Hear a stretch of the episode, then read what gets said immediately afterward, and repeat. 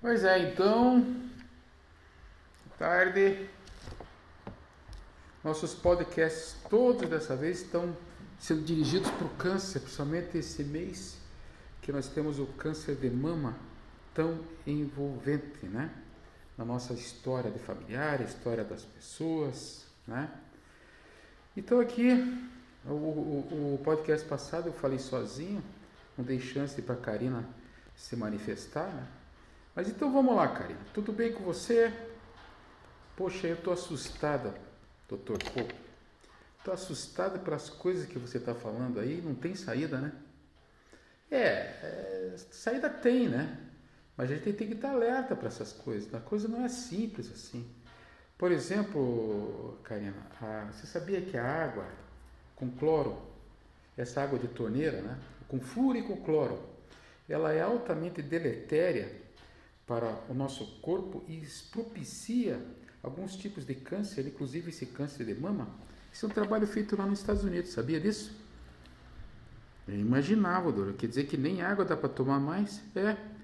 E aí eu estava eu estava conversando aqui com, com um paciente meu, viu, Karina? E ele falou assim: Sim, mas eu só tomo água potável, eu moro lá em lá em uma, no local que é distante daqui, quer dizer, eu moro lá e tomo água só potável. Eu falei, pois é, infelizmente a água potável ela é alta, alta intoxicante.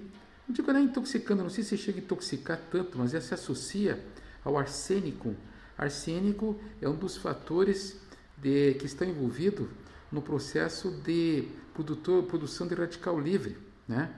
Eu tenho, inclusive, já todo preparado um podcast só sobre esses elementos aí que são os disruptores endocrinológicos. O que, que significa isso? São substâncias químicas que entram no nosso corpo e produzem uma alteração da nossos nossos hormônios, viu? Então nossos hormônios eles acabam sendo alterados por, por essa questão da intoxicação por esses minerais, metais e também pelos inseticidas e pesticidas. Sim, mas inseticida e pesticida, pergunta a, a Macarina, né? É, inseticidas e pesticidas, está cheio. Mas como assim? É, eu sei aqui que tem, teve uma, umas leis aí na tua época, aí, você que é velhinho, que proibiram o uso desses inseticidas e pesticidas.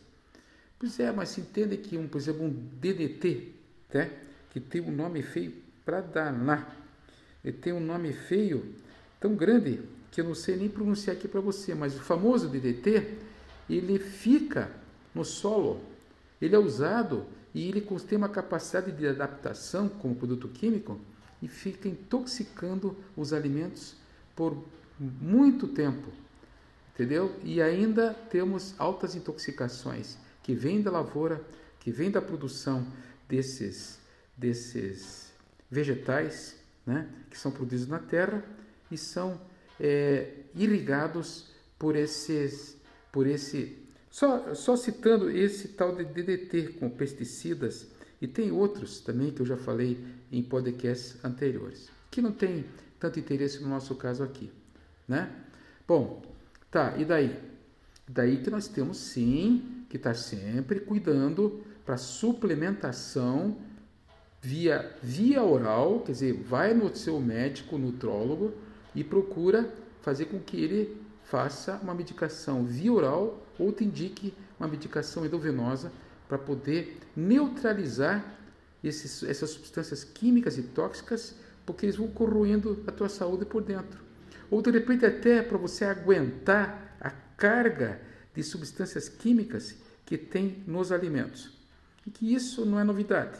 Todos vocês sabem que isso é uma verdade, né? Está cheio aí de níquel, chumbo, é, mercúrio, o cádmio, o arsênico, são todas substâncias hoje conhecidas, né? E na, na indústria.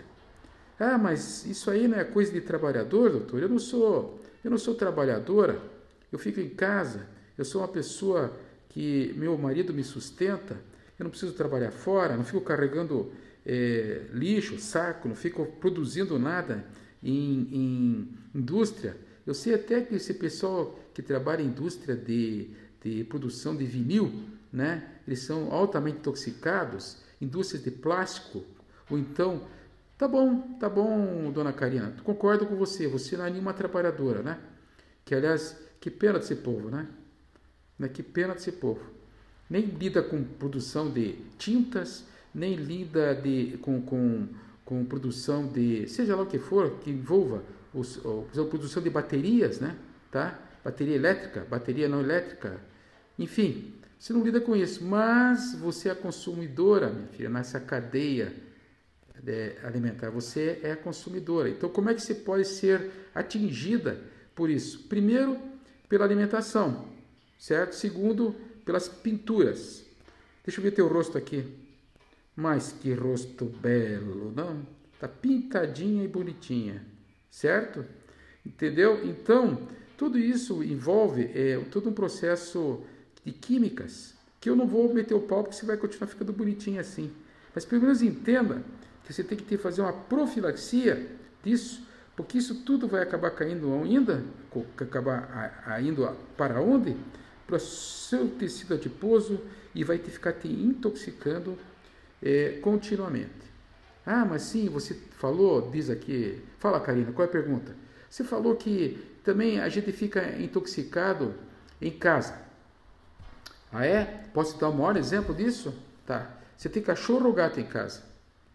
Os dois, doutor. Mas se dão bem os dois. Minha Nossa Senhora. Um não maltrata do outro. Mas que tal se a senhora passar no mais é, lavar esse cachorro ou mandar lavar ele? O que, que acontece? Ah, é um pulgueiro desgraçado. Até o gato se envolve nisso. Eu tenho que passar na minha casa até criolina enfim, essas substâncias todas que são derivadas do, do, do, do, do petróleo, né? que produzem, todo mundo sabe que produz leucemia, né? tá? É, benzenos, os benzenos né? que, que vêm no, no fumo, no, no charuto, no, no, cigarro, né? que são, é, são claramente, provadamente, se produzem leucemia.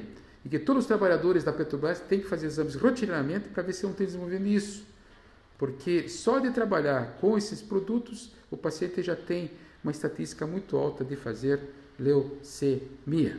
Tá, mas qual foi a pergunta que você fez mesmo, Karina? Ah, eu estava perguntando para você, né? Que história é essa? Que como é que eu vou ficar é, com essa tendência a produzir câncer por uma contaminação que eu não estou submetida? Que significa eu não estou trabalhando lá na, na, na lá na, na frente da, de batalha, né? Como o povo está trabalhando, né? Tá, então, é, por exemplo, nitrosaminas e hidrocarbona, hidrocarbon, hidrocarbono, hidrocarbonatos, né? alimentos defumados, certo? Eles têm uma tendência a você produzir é, um câncer geralmente relacionado com o estômago ou com o esôfago, tá? Estômago ou esôfago, tá bom. Você come isso? Imagina, doutor, se eu começar a comer defumado aqui, Deus me livre e me guarde.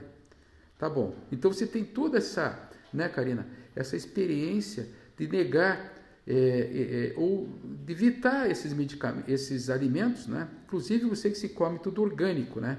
Para evitar esse contato com o DDT, por exemplo. Por exemplo, né? E os outras substâncias químicas também. Mas esse cachorrinho teu aí que você mandou lavar, ele pode ser, ter certeza que uma bomba de produtos químicos, pesticidas, sabe? Os próprios inseticidas que você passa em casa, viu? Enfim, não tem saída. Você tem que defender você, teu corpo físico, e não ficar correndo e com medo, né? Desse, dessas contaminações que acontecem. Se imagine que até a água potável tem, tem esse índice de, de, de arsênico alto, você imagine como a gente está realmente submetido, certo? Né? A essas doenças. Por exemplo, o, o água com cloro, tá? ela propicia 15% de todos os tipos de câncer de reto e 9% dos cânceres de bexiga. Que, aliás, eu nunca, nunca tinha visto com tanta frequência no consultório. Começou a aparecer agora. Não sei se é sequela, Karina, do pessoal que fumou aí 20, 30 anos e parou de fumar e achou que estava resolvido. Eles têm um problema com DPOC, que é essa é, obstrução, doença pulmonar obstrutiva crônica, né? Que eles lesaram todos os alvéolos pulmonares. E tem essa tendência a fazer esse câncer de bexiga, que é até um, um câncer que é relatado na, na história da medicina é, ocupacional de trabalho, né? Impressionante como tem aumentado. E aí eu, para ajudá-los, né? Porque eles, é, uma, é, é, uma, é uma cirurgia muito lesional, né? Eles tiram toda a parte de baixo, inclusive o paciente começa a urinar como, como se tivesse. Já perde o aparelho urinário todo, perde muitas vezes a parte anal por, por uma questão é, metastática e tal. Mas não vou ficar entrando nessa parte não, viu, Karina? Eu estou querendo aqui dizer para vocês que sim, existe uma contaminação é, metálica, contaminação de pesticidas de cida grande e que você tem que entender que você tem que defender teu corpo. Na alimentação, uso de pectina e fibras, uso do alho, tá? Uso do alho, da cebola, tá? E uso de alimentos que contêm muita fibra, fibras para poder fazer bastante cocô. Duas vezes por dia, pelo menos, até três vezes por dia tem que evacuar para limpar, tá? E muito ovo, filha. Olha só, doutor, eu adoro comer ovo frito. Ah, um ovozinho frito de manhã. Querido, começamos mal. Você vai fritar o ovo, filha. O ovo frito tem 200 calorias. O ovo cru tem 70 calorias, ou cozido. Sim, mas eu não estou querendo emagrecer, eu estou linda, bela e formosa. Tá bom, Karina, então vamos lá. O que acontece? Eu, por exemplo, para suplementar essa ausência que eu tenho de carnes, de queijos, eu como ovo. Mas como é que você come ovo, doutor Paulo? Eu acordo de manhã, por incrível que pareça, eu tiro a clara, porque, porque o conteúdo todo de proteína na minha, na minha visão, está no, na, na gema, é aquela parte amarela, para quem não sabe. Eu tiro a clara e dou para o meu cachorro, meia meia. E esse ovo cru, eu engulo ele de 6 a 8 por dia. Pasme, baixou meu colesterol. Opa! É! Agora o colesterol está sendo bem usado. Nessa mistura que vocês fazem de ovo frito com esses azeites é, que andam por aí, que não deixam de ser produtos também químicos. Mas vamos parar de meter o pau aqui na indústria, não é esse o meu objetivo. O meu objetivo é vocês se adaptarem a essa alimentação que está aí. Por quê? Tenta plantar sem usar pesticidas. E tenta cuidar desses cachorros que você tem em casa sem usar inseticida. Impossível. Então nós temos que nos adaptar, o nosso DNA tem que se adaptar a essa nova realidade, só isso. Tá? Bom, então a água tem flúor, a, a, a água também tem arsênico, né?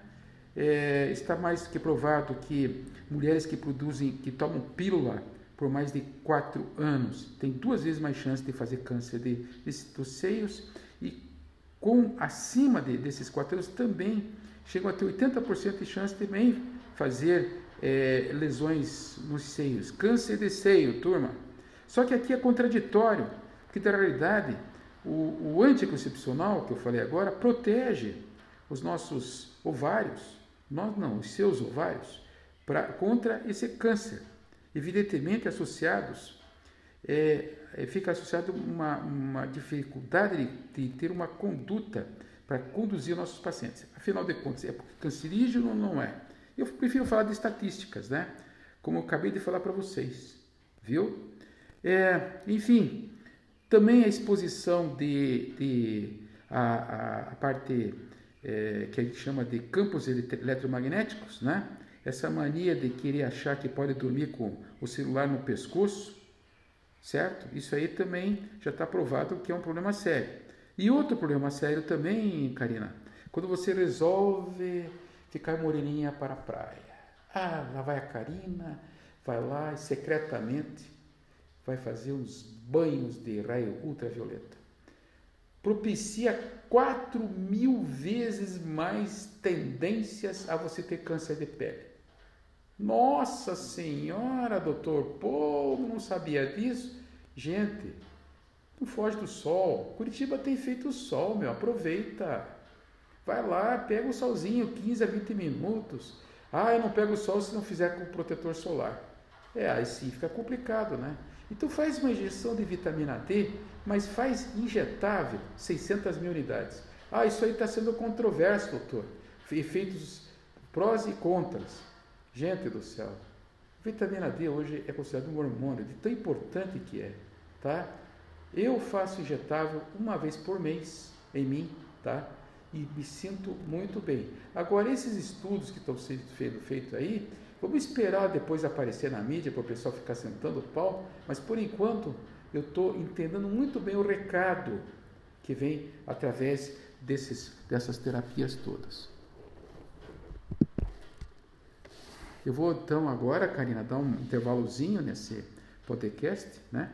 E a gente vai depois continuar no próximo podcast falando ou fechando a ideia da questão do oxigênio e dos radicais livres dentro do processo de, de, de câncer, de produção de câncer.